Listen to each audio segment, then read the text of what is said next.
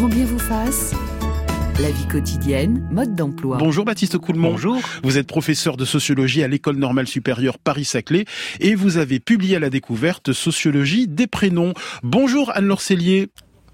Bonjour. Vous êtes chercheuse en psychologie sociale et cognitive et professeur associé à HEC et euh, vous avez publié La science des prénoms chez Héliopole. Bonjour Julie Milbain. Bonjour. Vous êtes journaliste et vous publiez le guide des prénoms chez Solar. Bonjour Stéphanie Rapoport.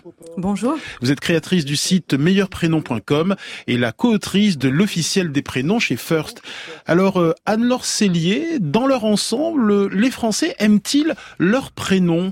Dans leur globalité, les gens aiment-ils l'étiquette choisie par leurs parents euh, et qui leur colle à la peau pour la vie? Alors merci pour cette question. Euh, la réponse n'est pas évidente parce qu'on n'a pas de données euh, rigoureusement sélectionnées à ce sujet. Euh, ce que je sais depuis la sortie de mon livre en 2018, c'est que effectivement j'ai été sur un certain nombre de plateaux de radio mmh. euh, et il y a eu des appels à auditeurs euh, faits avec la question très simple est-ce que vous vous sentez bien dans votre prénom? Et ce qui est très surprenant, c'est que dans un dans le plus large que j'ai fait sur BFM, il me semble, euh, il y avait un tiers mmh. des, des auditeurs qui disaient être mal dans leur prénom. Mmh. Euh, et puis il y a des petites études de ci de là en Angleterre ça se passe aussi à l'international, où euh, finalement de, une, une, une, foule considérable de personnes euh, rapportent ne pas se sentir bien dans leur prénom, et ça peut aller jusqu'à la souffrance. C'est mmh. intéressant d'entendre Josie qui parle de renaissance. Mmh. Euh, c'est quelque chose que j'ai entendu à plusieurs reprises. Et donc cette petite étiquette qui nous est donnée à la naissance, c'est vrai qu'on la remet pas trop en question, peut-être parce qu'elle nous est donnée. C'est un cadeau, donc socialement il est indésirable de la remettre en question, mais mais effectivement, il faut, il me semble aujourd'hui, euh, accepter la possibilité que certaines personnes ne soient pas bien dans leur prénom, euh, sans que cela signifie qu'elles ont un problème. Euh, ça peut être une souffrance qui est que le prénom évoque une personnalité, une manière d'être qui ne leur correspond pas. C'est-à-dire, c'est comme un vêtement qu'on n'arrive pas à porter. Hein. Il y a des vêtements qui sont très beaux et qu'on n'arrive pas à porter. Ben, un prénom, c'est pareil. Baptiste Coulmont, beaucoup plus de personnes qu'on ne le croit euh, n'aiment pas leur prénom? Alors, euh, ils l'aiment pas, mais ce qu'on voyait avec euh, ce que disait euh, Josie dans le reportage de, France 2, c'est qu'elle dit « je n'ai plus besoin de mentir et de hmm. tricher » comme si en fait la vérité de l'identité, elle était dans l'état civil. Donc ça, c'est une croyance très forte que le vrai. Mais c'est quoi ton vrai prénom? Comme si euh, il y avait une, une vérité plus forte dans l'inscription dans un registre d'état civil plutôt que dans le prénom d'usage. Pendant très longtemps en France, le prénom de l'état civil, c'était comme le numéro de sécurité sociale. Vous l'aviez, mais euh, vous vous en faisiez pas quelque chose d'intérieur. Aujourd'hui, c'est vu comme exprimant la vérité. Donc c'est c'est surtout ça, c'est la, moindre force du prénom d'usage. Ne pas euh, aimer son prénom, ça peut poser des problèmes euh,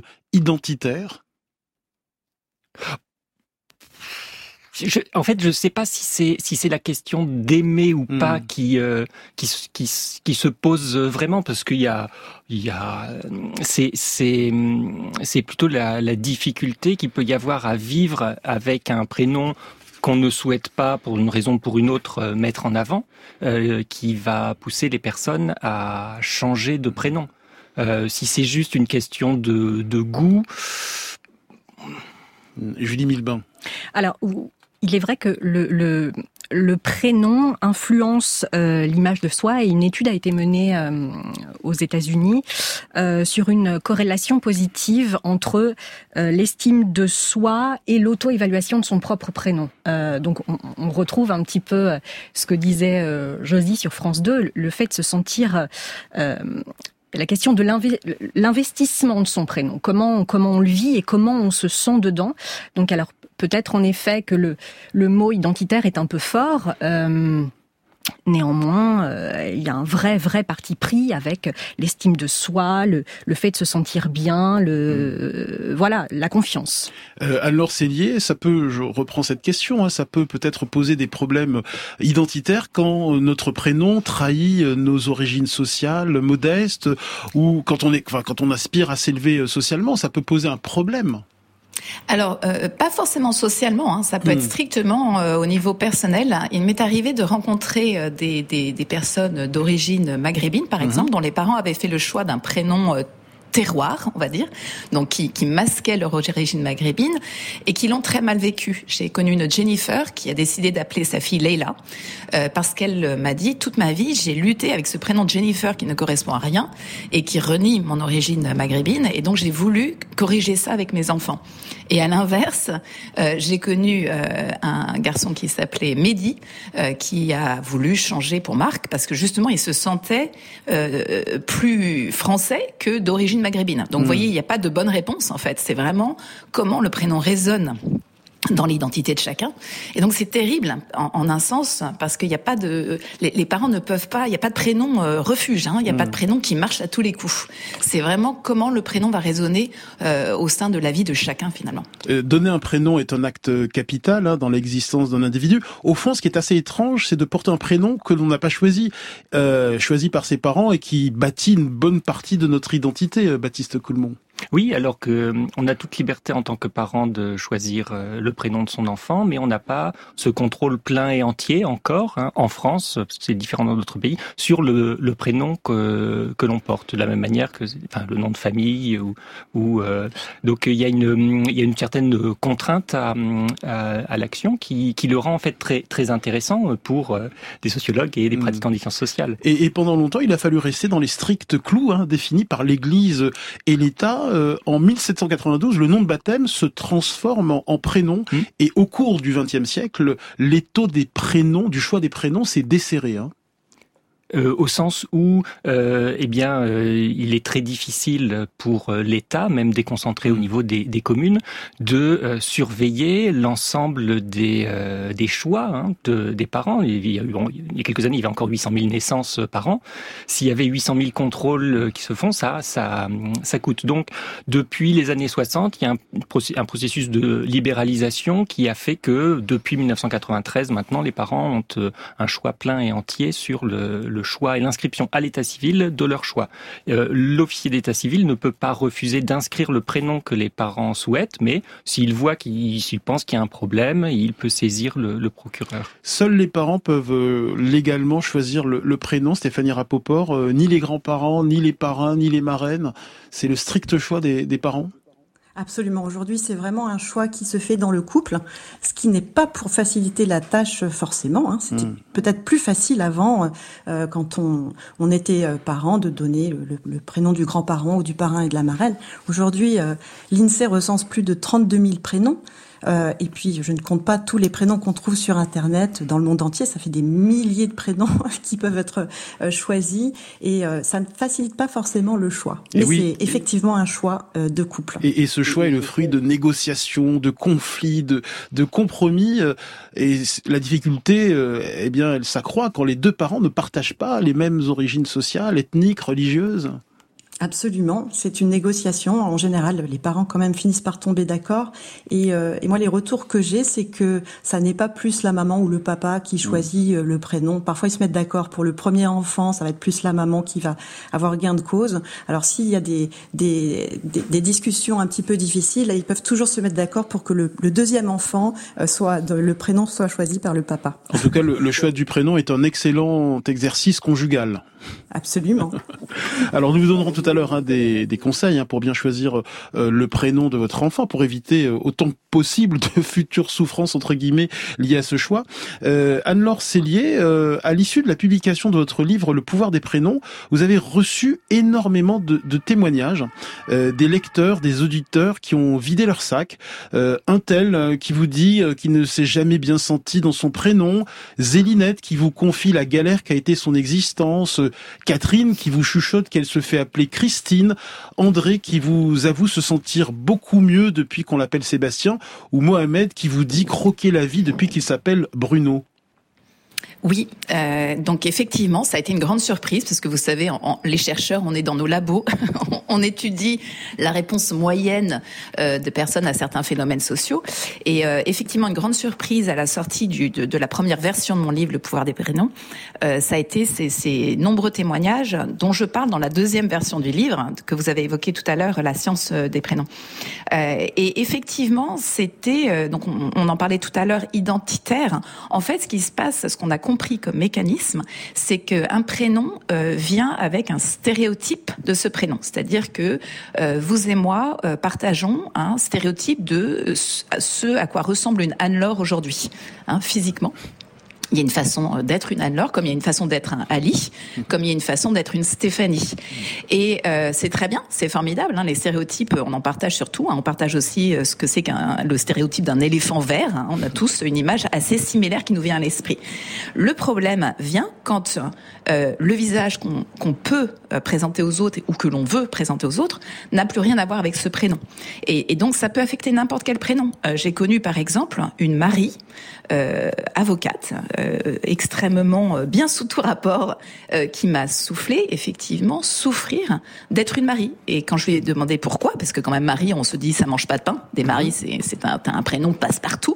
Elle m'a dit mais je ne suis pas une Marie. Hein. Donc cette notion de stéréotype, je ne suis pas une Marie. elle ne sait pas ce qu'elle est d'ailleurs, mais elle sait qu'elle n'est pas une Marie. Et donc il y a encore une fois cette notion qui peut surgir de souffrance du prénom, hmm. qui est très nette. Baptiste Coulmont, vous allez dans ce sens-là? De la difficulté à vivre avec euh, certains prénoms, oui, surtout mm. quand euh, cette euh, personne, Marie par mm. exemple, en fait, considère que c'est le, le, prénom de l'état civil qui, qui s'impose à elle et qu'elle a du mal à imposer, ce qui serait un prénom, un prénom d'usage dans. Donc euh, oui, en fait, puisque le prénom, le prénom que l'on porte au quotidien, il a aussi cette dimension d'usage. On est interpellé par euh, par ce prénom. Si on considère que le prénom de, de l'état civil, pour une raison ou pour une autre, hein, des conflits parentaux, etc., ne ne, ne répond pas à l'ensemble de de ce qu'on est, et que l'on a une croyance très forte que c'est ce prénom qui exprime la vérité de de son identité, oui. Julie Milban? Oui, je suis d'accord, je suis d'accord. Euh, euh, c'est ce qu'on disait tout à l'heure, hein, cette croyance que le, prénom exprime son identité qui est, qui est nécessaire et qui hmm. peut conduire euh, certains individus à demander un changement. Question personnelle, vous l'aimez votre prénom, Julie? Ça dépend des moments. Hmm. Vraiment. Et, et, je pense que d'ailleurs, c'est un état d'esprit qu'on partage un peu tous. Est-ce que vous aimez toujours vous appeler Baptiste? Baptiste. Est-ce que vous aimez votre prénom? Moi, j'ai pas de, de, problème. En fait, j'y vois, j'y vois un, un, avantage, un intérêt. Ce qui est, ce qui est amusant, c'est que c'est et c'est une expérience euh, fréquente en fait euh, que des, les, que les personnes se trompent. Mm. Euh, donc les personnes plus âgées vont m'appeler Jean-Baptiste parce que les Jean-Baptiste sont plus anciens que que Baptiste et euh, donc les, les, les, petites erreurs euh, sont c'est quelque chose de fréquent. Hein. J'imagine que à un moment on a pu vous appeler Juliette ou euh, Ali on a pu vous appeler Mehdi ou autre chose. et on se dit mais pourquoi C'est oui pourquoi pas. Et donc c'est c'est ces moments-là où on nous dit ah, il y a un désajustement. Euh, certains, euh, par exemple des, des Mariannes qui sont des Mariannes, mm. euh, là c'est plus fréquent, c'est au mm. quotidien, donc là c'est plus porteur, mm. c'est plus fort. Moi, j'ai pas de. Et vous Anne-Laure, vous l'aimez Anne-Laure Seigné, votre prénom? Alors j'ai eu du mal à l'adolescence mm. parce que Anne-Laure euh, c'est c'est une image pour moi de quelqu'un de très classique, de très sage euh, et j'en ai changé à l'adolescence donc on voit bien on en parlait tout à l'heure vous évoquiez les personnes qui sont appelées autre chose que leur prénom mm. et donc j'avais adopté euh, j'avais inversé j'avais dit Laurane je trouvais que Laurane ça faisait rock c'était parfait pour l'adolescence et en revanche je suis revenue vers Anne-Laure au moment de l'envoi des CV vers 18 ans mm. euh, parce que quand on passe un entretien dans la haute finance Anne-Laure ça passe tout seul et on se rend compte que effectivement un prénom au final, vous pensez que c'est le vôtre, mais en fait le prénom il appartient au moins autant aux autres qu'à vous. Hein C'est-à-dire que le prénom il résonne chez les autres et les autres vous renvoient l'image de leurs attentes hein, de, de, de quelqu'un qui porte ce prénom dans la société. Et notre technicienne Anne-Laure acquiesce à vos propos. Euh, nous accueillons euh, Marine au téléphone. Bonjour Marine. Bonjour. Euh, Marine, c'est votre euh, prénom de d'origine, euh, de votre naissance? Non, non, c'est mon nouveau prénom. C'est votre nouveau prénom. Racontez-nous un peu cette histoire, Marine. Alors, je, je, je, ne citerai pas mon prénom d'origine mhm. parce que mhm. ah, ça me ça me fait mal. Mhm. Et euh, vers 18 20 ans, j'ai avec une de mes sœurs, on s'est amusé à changer de prénom comme ça. Euh, moi, j'avais choisi Marine par amour du bleu et de l'océan et des bateaux. Et puis j'avais une autre sœur que j'ai appelée Fredo à ce moment-là, qui s'appelait pas du tout comme ça. Alors moi, effectivement, j'ai tenu à ce, à ce changement de prénom. C'était le début de mes années de fac. Donc toutes mes nouvelles relations, etc., c'était Marine. Je me sentais bien là-dedans. Et ça fait, ça fait euh, plus de 50 ans que ça dure. Et j'ai vraiment eu la, chance de pouvoir changer de prénom officiellement l'année dernière à La Rochelle. J'ai fait la mmh. démarche et j'en ai pleuré tellement c'était émouvant, quoi. Mmh. Comme, comme vous disiez, c'est une renaissance et c'est très important pour moi. Qu'est-ce qui vous faisait souffrir avec votre ancien prénom, euh, euh, Marine? Je ne souffrais pas vraiment, mais mmh. C'était une page d'enfance dont je n'étais pas très heureuse, où je n'ai pas été très heureuse, et j'avais envie de me fabriquer un monde à moi où, j'ai, enfin je choisissais de faire ce que je souhaitais, faire des études, etc. Et donc ça a été vraiment euh, le début d'une nouvelle vie avec de l'autonomie, de l'indépendance et, et vraiment je me suis épanouie avec ce prénom toute ma vie. Alors, ce qui est étonnant, c'est que euh, tous mes décors d'appartement, c'est toujours sur un fond marin. Je n'arrive mhm. pas à en sortir. Même quand je suis venue à Bordeaux, je me suis dit peut-être changer de déco, mais non, c'est resté le thème marin. Et j'habite La Rochelle, donc c'est pas. ça c'est ça c'est pour vous, Anne Lorcellier. c'est du, pain béni. C'est du pain béni. C'est ce que j'entends, c'est ce que j'ai beaucoup entendu à ma grande surprise. C'est-à-dire que je, je, ne savais pas à quel point ce genre de témoignage était euh, finalement fréquent.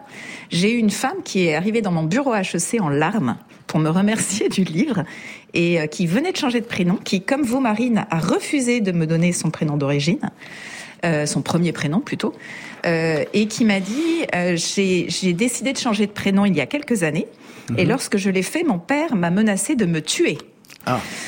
Donc elle ne l'a pas fait, et elle m'a dit le jour où mon père est mort, je suis allée à son enterrement, je suis sortie de l'enterrement et je suis allée directement à la mairie et j'ai changé mon prénom et je renais. Mmh. Donc c'est intéressant, on entend ces mots de renaissance et on comprend très bien hein, quand on quand on comprend qu'il faut finalement se mettre à la hauteur de son prénom et que bah, parfois on ne peut pas se mettre à la hauteur de son prénom. C'est encore une fois, c'est comme le, manteau qui ne vous va pas, c'est mmh. tout. C'est pas c'est pas grave, ça peut être du, du, du Chanel. Si vous ressemblez à un canard dedans, ça sert à rien. Donc euh, il faut l'accepter et encore une fois, ça peut arriver avec des prénoms étranges, exotiques, originaux, mais aussi avec des prénoms euh, qui peuvent sembler euh, ne, pas manger de pain. Hein. Un Louis a le droit de se sentir mal dans son prénom. Il n'y a mm. pas de problème.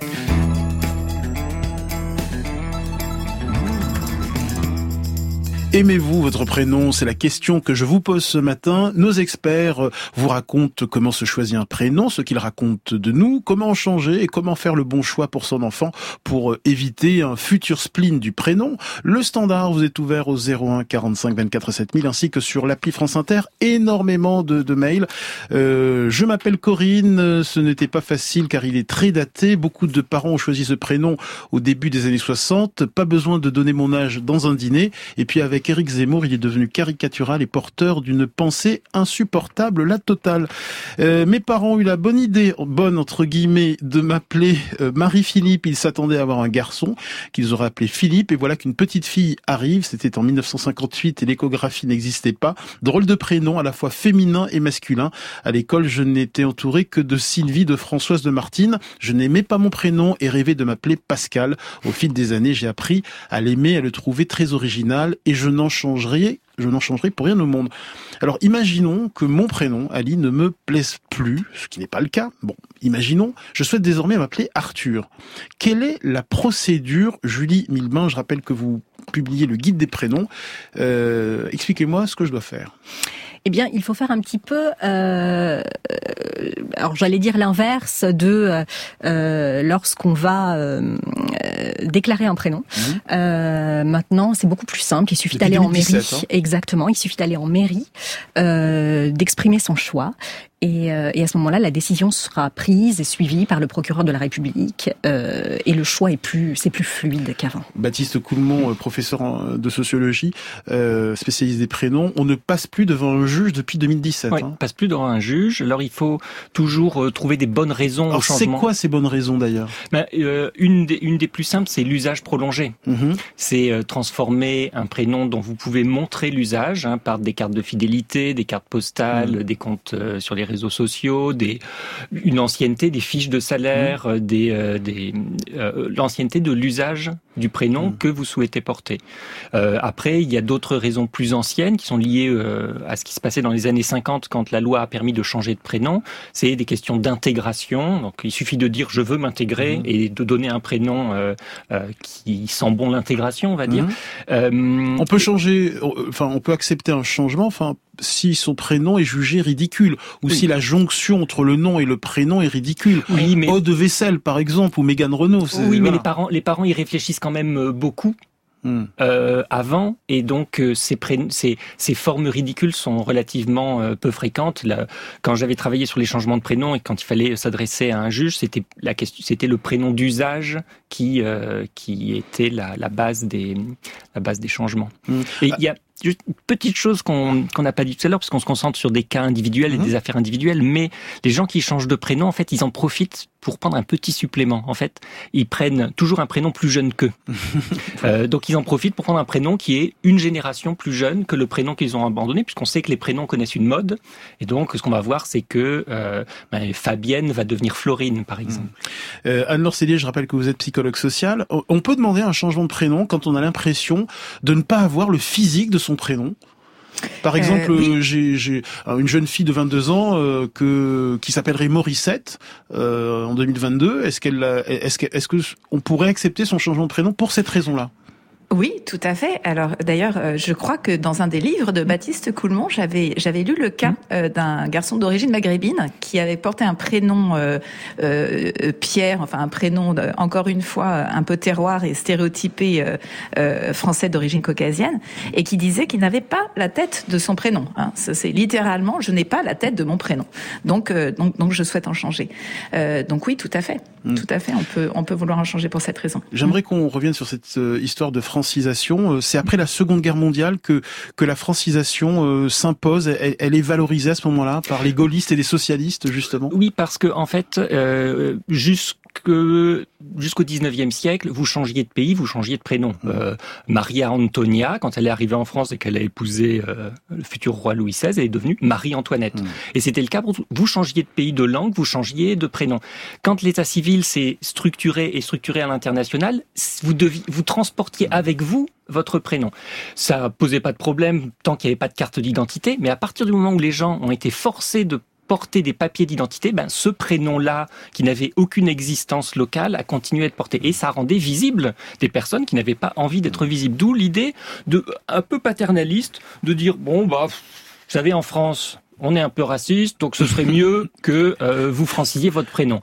Alors, ça se faisait, mais ça a jamais été la majorité des, des personnes qui prennent la nationalité française qui ont choisi la francisation. Il faut noter qu'à ce sujet, pendant longtemps, la droite nationaliste était opposée à la francisation des, des prénoms étrangers. Euh, pour évoquer un projet de loi à ce sujet, le Figaro du 27 juin 1927 parle d'un déguisement des envahisseurs. Je cite toujours le Figaro. Un nombre infini de métèques, surtout dans le monde parisien, se cachent sous des noms français sous prétexte de sauvegarder la musicalité de notre langue, en réalité pour endormir notre méfiance. Oui, parce qu'en fait, le choix des, des, étrangers, des immigrés, etc., du point de vue de la de l'extrême droite, c'est jamais le bon. Hmm. Soit ils cherchent à, à, être invisibles, et à ce moment-là, oh là là, euh, ça va pas, il faut. Hmm. Soit ils ne cherchent pas à devenir invisibles parce qu'ils pensent que bah, leur euh, leur identité hmm. civile euh, vaut autant qu'une autre, et à ce moment-là, ils n'ont pas le bon comportement non plus. Alors Célier oui, peut-être qu'il faut souligner, je, suis tout à fait d'accord avec ce que Baptiste vient de dire, euh, il faut souligner aussi que l'utilisation du prénom euh, d'un point de vue anthropologique hein, en France était beaucoup plus flexible euh, jusqu'à très récemment. L'anthropologue Françoise Zonabent a bien remarqué que dans des villages du Limousin, vous aviez la même personne qui, selon le rôle social qu'elle remplissait dans le village, à, à différents moments de la journée, pouvait porter différents prénoms. Hein, donc euh, c'était Françoise le matin quand elle vendait le lait euh, et le soir quand elle vend le pain, elle s'appelle Simone. Hein, Donc mm. les, on voit très bien que les personnes avaient des prénoms différents. Euh, Wolfgang Mozart mm. a changé quatre fois de prénom au cours de sa vie. Hein. Son père meurt, il se fait appeler Adam. Mm. Hein, parce que encore une fois, il a lui-même dit qu'il se sentait renaître après son père. Et on sait qu'il avait une, une, relation avec son père extrêmement complexe. donc il a, il a transformé Amadeus en Adam. Et ça, c'était quelque chose de très commun qu'on a perdu finalement. Et on change tous au cours de notre existence. Donc, en fait, en plus, à la couche de la difficulté d'être à la hauteur de son prénom, s'ajoute celle du fait que l'on change. Donc c'est naturel que à des moments différents de notre vie, on se sente plus ou moins bien dans son même prénom. Baptiste Coulmont, il y a parfois eu des francisations forcées. Je pense au cas du footballeur euh, Vicente Lizarazu, né en 1969 euh, à l'état civil, à sa, fin, à sa naissance, il s'appelait Vincent. Oui, ben, euh, c'était, euh, il est né avant 1993. Les officiers d'état civil avaient la possibilité de, modifier euh, l'orthographe des prénoms et l'officier d'état civil à l'endroit où il est né a dû dire non, Bichente c'est Vincent. Et je pense que, enfin, je me souviens plus de la date, mais vers quand il devient célèbre, il demande à changer de prénom, donc il fait une procédure, un avocat, etc. Et le fait qu'il porte depuis très longtemps le prénom Bichente fait que l'état civil se plie en fait à à l'usage. Et nous accueillons Marie Jacotte. Bonjour Marie Jacotte. Bonjour. Alors, euh, racontez-nous votre histoire euh, intime avec votre prénom. Euh, elle est, elle est longue, enfin longue, non, elle est compliquée. c'est un prénom vraiment très particulier que mes parents ont, voulu me donner. Mon papa s'appelait Jacques. Mhm. Et Marie Jacotte, c'est très mignon pour une petite fille. Sauf que quand cette petite fille grandit et qu'elle devient notamment adolescente, c'est très difficile à porter. J'ai eu énormément de surnoms, euh, euh, pas forcément très agréables, mhm. comme Marie Capote par exemple, mhm. pour la plus, je dirais la plus, la plus vulgaire. Mhm. Euh, Vous avez quel âge aujourd'hui, sans être indiscret? Non, c'est pas indiscret. J'ai 45 ans. D'accord. Et ça fait un peu moins de 10 ans que, enfin, on va dire à partir de 40 ans, j'ai assumé mon prénom. Avant, je me faisais beaucoup appeler Marie. Euh, Marie, il y en a beaucoup. Et euh, maintenant, je demande euh, à ce qu'on m'appelle Marie Jacotte. Voilà, j'y tiens. sauf, je, je, parle un peu anglais avec des, des collègues et mhm. des amis, et je ne supporte pas en fait la manière dont les étrangers prononcent mon prénom. Donnez-nous un exemple, Marie Jacotte. en allemand, ça donne Marie Jacotte. Voilà. c'est très très moche. Et donc je me fais appeler Jackie avec un D comme à l'américaine. Qu'est-ce qui vous a aidé, euh, euh, Marie Jacotte, à réinvestir ce prénom que vous n'aimiez pas quand vous étiez adolescente euh, et dont on se moquait dans la cour d'école ou du lycée? Ce qui m'a ce qui m'a aidé en fait, c'est que des maris, il y en a beaucoup. donc je trouvais que c'était finalement impersonnel de, de, de m'appeler Marie, ce n'était pas moi.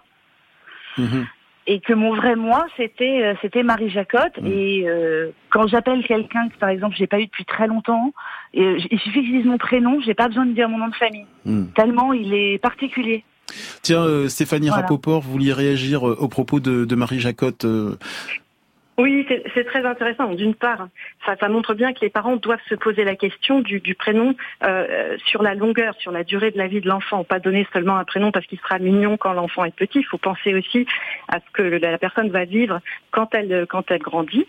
Euh, dans le cas de Marie Jacotte, ce qui est intéressant, c'est que maintenant, elle s'est réappropriée et elle aime ce prénom. Euh, et il y, a une résonance avec les, histoires qu'on entend, euh, les ressentis personnels du prénom, même quand euh, dans la société il peut y avoir un regard un petit peu plus critique sur le prénom qu'on porte. Par exemple, il y a énormément d'individus qui ont des prénoms très communs, mhm. qui n'aiment pas ce prénom parce qu'il est trop impersonnel, etc. Et en fait, au niveau de la société, c'est beaucoup plus facile de porter un prénom commun. On a beaucoup plus de chances d'avoir des retours à des emails ou à euh, des demandes d'emploi quand on a un prénom très commun. Donc ça, c'est vraiment intéressant euh, parce qu'il peut y avoir une déconnexion entre ce ressenti euh, personnel du prénom qu'on porte et puis d'un autre côté, je voulais citer l'exemple d'une étude dans Freak Economics qui est parue il y a quelques années et il y avait le prénom une famille qui avait euh, appelé le prénom un, euh, Winner, un de ses enfants, et mhm. ensuite Loser, l'autre enfant. Oula. Et Gagnant et perdant. Très intéressant. c'est très intelligent ça. Celui qui s'appelait Winner a fini en prison. Celui qui s'appelait Loser fait une carrière euh, florissante. Et c'est ses collègues qui étaient gênés par le nom Loser, ses collègues américains, qui avaient proposé de l'appeler Losier pour hmm. changer, pour franciser, pour ne plus euh, prononcer le mot loser qui veut dire perdant. Et en fait, euh, ce, ce, ce, monsieur loser a insisté pour qu'on l'appelle loser. Merci beaucoup Marie Jacotte euh, de nous avoir appelé. Euh, alors en 2022, on s'accordera peut-être à dire que Morissette est un prénom dépassé. Je suis dit mille bon, Oui et non, parce que Morissette, c'est un prénom qui peut être, à l'instar d'une Jacqueline ou d'une Simone, euh, prisé dans certaines catégories sociales, mm. euh, plutôt artistes, mm. plutôt branchouilles, euh, qui sont plus aptes à aller vers des choix plus originaux euh, Mais les dans une quête de distinction. féminins avec la terminaison "-ette sont, sont ah, de toute façon. plus difficile que que Simone. Vous, vous parlez du cas de Simone Baptiste Coulmont. Euh, au début du XXe siècle, c'est un prénom en vogue. Euh, ensuite, il y a eu une désuétude et il revient dans les années 2020 à la mode. Il revient un peu. alors, il n'est pas dans le top, euh, mais des, des, parents peuvent appeler leur enfant Simone de la même manière que dans les années 70, on trouve des petites filles qui s'appellent Léonie, alors que c'est un exemple parfait de prénom démodé à ce moment-là. Hmm. Et les Léonie ont eu un, un petit succès jusqu'au début des années 2000, je pense. Donc en fait, les, prénoms, euh, une fois qu'ils ont commencé à être donnés, à part euh, certains, euh, ne, vont pas vraiment disparaître. Ils vont, ils vont, ils peuvent être remis en circulation à partir du moment où les personnes qui portaient ce prénom sont mortes. Mais comment un prénom devient-il à la mode et comment se démode-t-il en 2020, c'est un chiffre que j'ai euh, lu dans votre livre, Baptiste Quilmont, euh, euh, Coulmont, les 200, 2120 prénoms les plus donnés en France suffisent pour nommer 80% des enfants. Et il faut plus de 10 000 prénoms pour nommer les 20% mmh. Et donc les 20% restants, c'est des tout petits prénoms. Ceux-là, mm. ils sont pas euh, vraiment à la mode. Ils sont portés parce que euh, il y a quelques Laotiens, il y a mm. quelques Malgaches en France, et mm. donc c'est des prénoms très rares. Quelques personnes qui choisissent des, des variations, euh, des variations orthographiques. Mais donc ces prénoms-là sont sont pas à la mode. Le, le, le cœur du, de, du moment euh, historique dans lequel il y avait vraiment des modes que les personnes mm. suivaient euh, vraiment beaucoup, c'est, on va dire, dans les, entre les années 50 et les années 70, où on a des prénoms comme Nathalie, euh, euh Sylvie, qui... qui euh, euh, engage une partie des naissances. Aujourd'hui, le, les choix sont beaucoup plus variés. Il reste des prénoms à la mode, mais si on prend le prénom le plus donné en 2020 ou 2021, alors je sais pas si c'est Gabriel ou Louise, ou, euh, mais il est donné à 1% d'une classe d'âge. Donc 99% des enfants ne portent pas le prénom le plus donné. Mais par quel effet euh, boule de neige, Léo ou Jade deviennent euh, des prénoms à la mode? Qu'est-ce, Pourquoi ces prénoms-là? Donc il y a des raisons structurelles. Il y a une tendance au raccourcissement du nombre de lettres depuis les années 50. Donc un prénom avec une lettre en moins, en gros, il est 20, 20 ans plus jeune qu'un prénom avec une, une lettre en plus. Il y a euh, pour les prénoms féminins une, euh, un rejet des anciennes euh, terminaisons comme en, en et ou en in, etc. Donc les terminaisons Sauf pour Juliette, pardon, je me permets de vous interrompre. donc les terminaisons, donc les terminaisons en a deviennent par défaut des, des terminaisons qui, qui, qui sentent le goût du jour beaucoup plus. Donc il y a des raisons structurelles et puis après il y a des raisons de, de quand on quand on cherche un prénom, on, on teste, on écoute, on entend, etc. Et on va entendre un prénom euh, dans la rue ou chez des amis ou dans une réunion de famille qui va nous dire ah bah oui ce prénom-là est possible. Mmh. Anne euh, oui, alors en psychologie sociale, on comprend très bien hein, comment c'est euh, le, mécanisme en fait qui fait que tout d'un coup un prénom flambe. Euh, c'est un mécanisme de mimétisme. Donc, comme disait Baptiste Coulmont, vous allez avoir un Léon euh, au début, ça va faire bizarre. Euh, deux Léons dans la cour de récréation de l'école, ça commence à être euh, intéressant. Et au bout de trois, quatre Léons, c'est suffisant pour lancer ce que vous disiez, Ali, euh, c'est-à-dire ce phénomène boule de neige. donc, les prénoms, les modes de prénoms se font pas de façon aléatoire. Hein. Il, y a, il, y a, des, il y a des feux, des départs de feux qui sont dans des cercles sociaux. Historiquement, ces feux-là avaient une direction. Hein. Souvent, c'était les prénoms aristocratiques euh, qui étaient imités. Hein. donc, dans la classe aristocratique apparaissait le prénom Charlotte, et euh, Charlotte descendait jusque dans la classe paysanne. Et puis il mourroyait dans la classe paysanne jusqu'à ce qu'il revienne dans la classe aristocratique euh, plus tard. Hein, d'ailleurs, on le voit très bien. D'ailleurs, si on prend le prénom Charlotte qui a été choisi par euh, euh, la princesse, la, duchesse de Cambridge, on, peut s'attendre à un retour de Charlotte dans quelques années à travers ce phénomène-là. Plus récemment, il y a quelque chose de plus gênant qui est apparu, qui est l'apparition de modes de prénoms dans des classes euh, euh, socio-économiques moins avantagées et des prénoms qui restent dans ces classes. Alors la hmm. caricature, euh, le, prénom très connu qui a fait cette trajectoire-là, c'est Kevin. Hmm. Hein dans les années 80-90, ouais. C'est ça. Kevin n'a jamais décollé socialement. Oui, il est très le, étiqueté. C'est le cas mm. aussi de Brandon, euh, Jennifer, américain. Tout à fait. Et, et, récemment peut-être de, de Kylian, hein, en lien avec le footballeur Kylian Mbappé, qui a connu une flambée. Hein, vous me confirmez, Julie Milbain, et puis qui finalement décroche. Absolument. Assez vite. Stéphanie Rapoport, vous vouliez réagir? Oui, sur, sur les prénoms qui sont euh, très donnés aujourd'hui. Hein. Dans le top 3, on a Jade, Emma et Louise mmh. au féminin, Léo, Gabriel, Raphaël au masculin.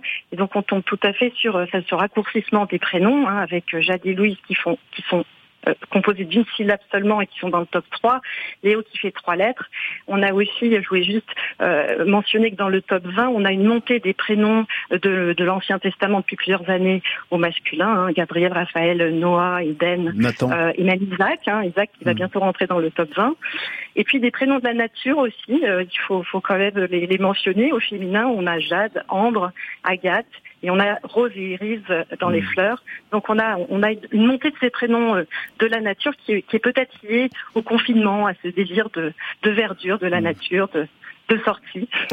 euh, Baptiste Coulon, il y a des, des prénoms qu'on ne retrouve qu'au sein d'une classe sociale. Euh, dans les classes euh, populaires, on retrouve peu de Stanislas, de Gaspard, euh, d'Isor ou de Kitry, hein, et dans la bonne bourgeoisie, très peu de Brandon ou de, de Kevin. Mhm.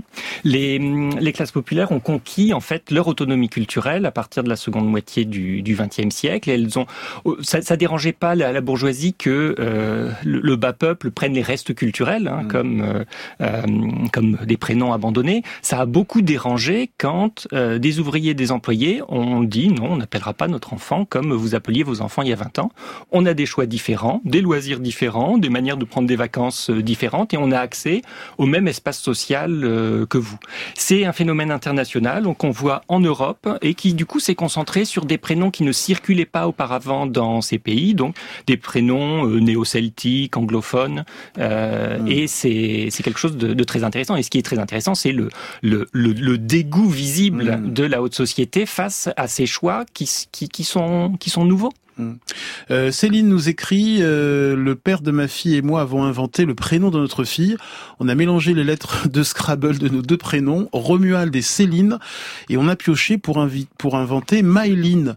Que pensez-vous, euh, avant d'écouter le disque, de, de, ces prénoms très très originaux euh, qui n'existent pas, Anne-Laure aucun problème avec les prénoms originaux pour euh, ma hmm. part. Ils vont être originaux, c'est-à-dire hmm. que ce qui est ce qui est clé, c'est de donner un prénom qui est facile à penser. Hmm. Donc, euh, si vous me dites Maëline, je vois déjà comment ça s'écrit. J'ai une petite hésitation peut-être sur l'accent sur le E. Il y a un E euh, tréma. c'est ça, voilà. Donc ça, ça, ce serait ce que je ferais intuitivement. Euh, donc c'est facile. Par contre, si vous donnez un prénom Rodgar, euh, où je ne sais pas s'il y a un H entre le T et le G et ça devient compliqué, il faut envisager la possibilité que votre enfant passe sa vie à expliquer son prénom. Hein, donc c'est ça la difficulté. Mais en soi, le prénom original, euh, ça peut être magnifique. Hein. J'ai une amie qui a appelé son enfant Sol, S-O-L, euh, c'est mmh. splendide. Mmh. Euh, voilà, c'est original, oui. Et on sait des prénoms originaux qu'en général, ça vient de familles un peu individualistes, hein, qui ont de grands projets grandioses mmh. pour leur enfant, et pourquoi pas. Julie Milbain? Oui, il faut juste s'interroger sur la combinaison avec le patronyme, sur pourquoi pas l'harmonie euh, familiale avec euh, les prénoms euh, du reste de la fratrie s'il y a et, et sur alors là Maëline c'est extrêmement ça s'inscrit mm. dans, dans une tendance c'est facile à porter Maë Maël sont des prénoms qui mm. fonctionnent bien donc en effet ce sera facile pour la personne.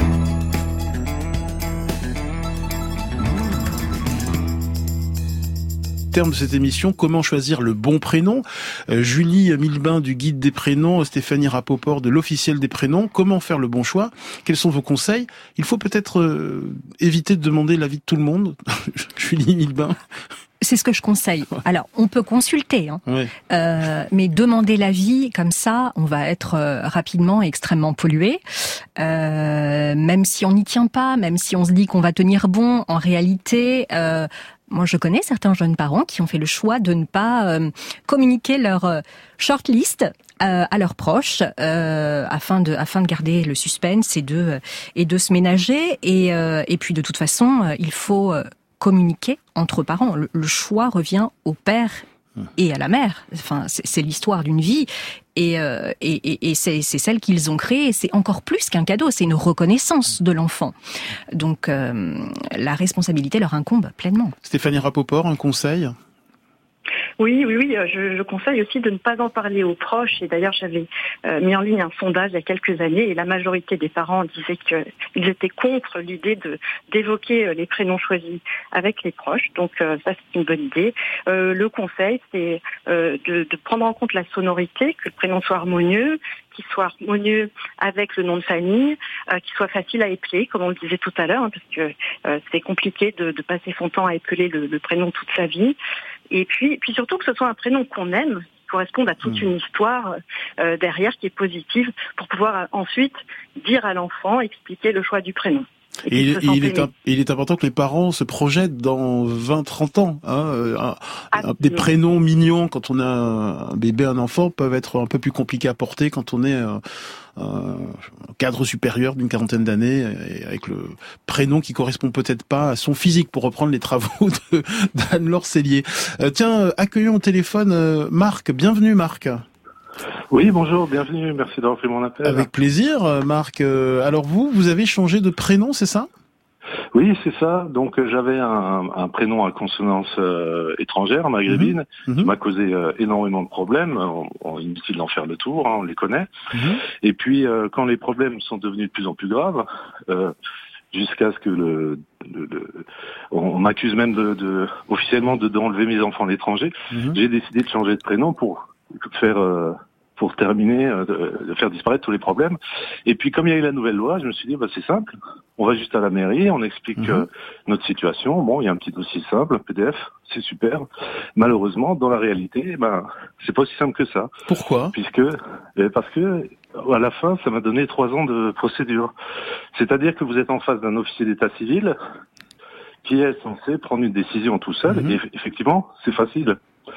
Mais cet officier d'état civil vous reconvoque pour euh, une session jury, c'est ce qu'ils appellent ça, mhm. où vous avez quatre fonctionnaires de mairie, et puis là on vous explique que bah, la discrimination, ça n'existe pas vraiment, mais oui, on en a entendu parler, etc. Mhm. Et puis on, on, met votre dossier à trappe, ça passe chez le procureur, et puis là vous, bah, c'est parti, hein, donc avocat, etc. Et puis ça dure euh, le temps que ça dure, mais à la fin, vous avez quand même, après avoir dépensé beaucoup d'argent et du temps, vous vous retrouvez euh, enfin avec une juge d'affaires familiales, puisque c'est elle qui traite au final le dossier, à euh, un jugement qui vous autorise à changer de prénom. Mais ensuite, une fois que ça euh, tout ça est fait, il faut penser, là je donne comme témoignage, mhm. que derrière il y a tout le boulot de changement de d'état civil. Eh ça va du téléphone, euh, la carte d'identité, etc. C'est un cas exceptionnel, Baptiste Coulmont. Pardonnez-moi de vous interrompre, Marc. C'est compliqué là le cas de Marc. Oui, c'est compliqué parce que la loi, la loi est récente, elle est jeune. Les officiers d'état civil, ils disent oh là là, c'est quelque chose d'important. Et puis, mais ce qu'il ce qui souligne, c'est que changer de prénom et avoir l'autorisation d'en changer, c'est que le début d'un long travail, parce qu'il faut changer toute son histoire de papier euh, pour pouvoir euh, faire preuve qu'on est bien cette personne. Imaginez, vous avez, vous aviez des biens immobiliers, des, des diplômes, etc. C'est un mm. très gros travail. Est-ce que vous vous sentez mieux aujourd'hui, Marc, avec ce nouveau prénom? Ben, c'est comme si euh, j'étais un nouveau citoyen. Hmm. Merci, merci beaucoup pour ce témoignage. Grand bien vous fasse est un podcast France Inter.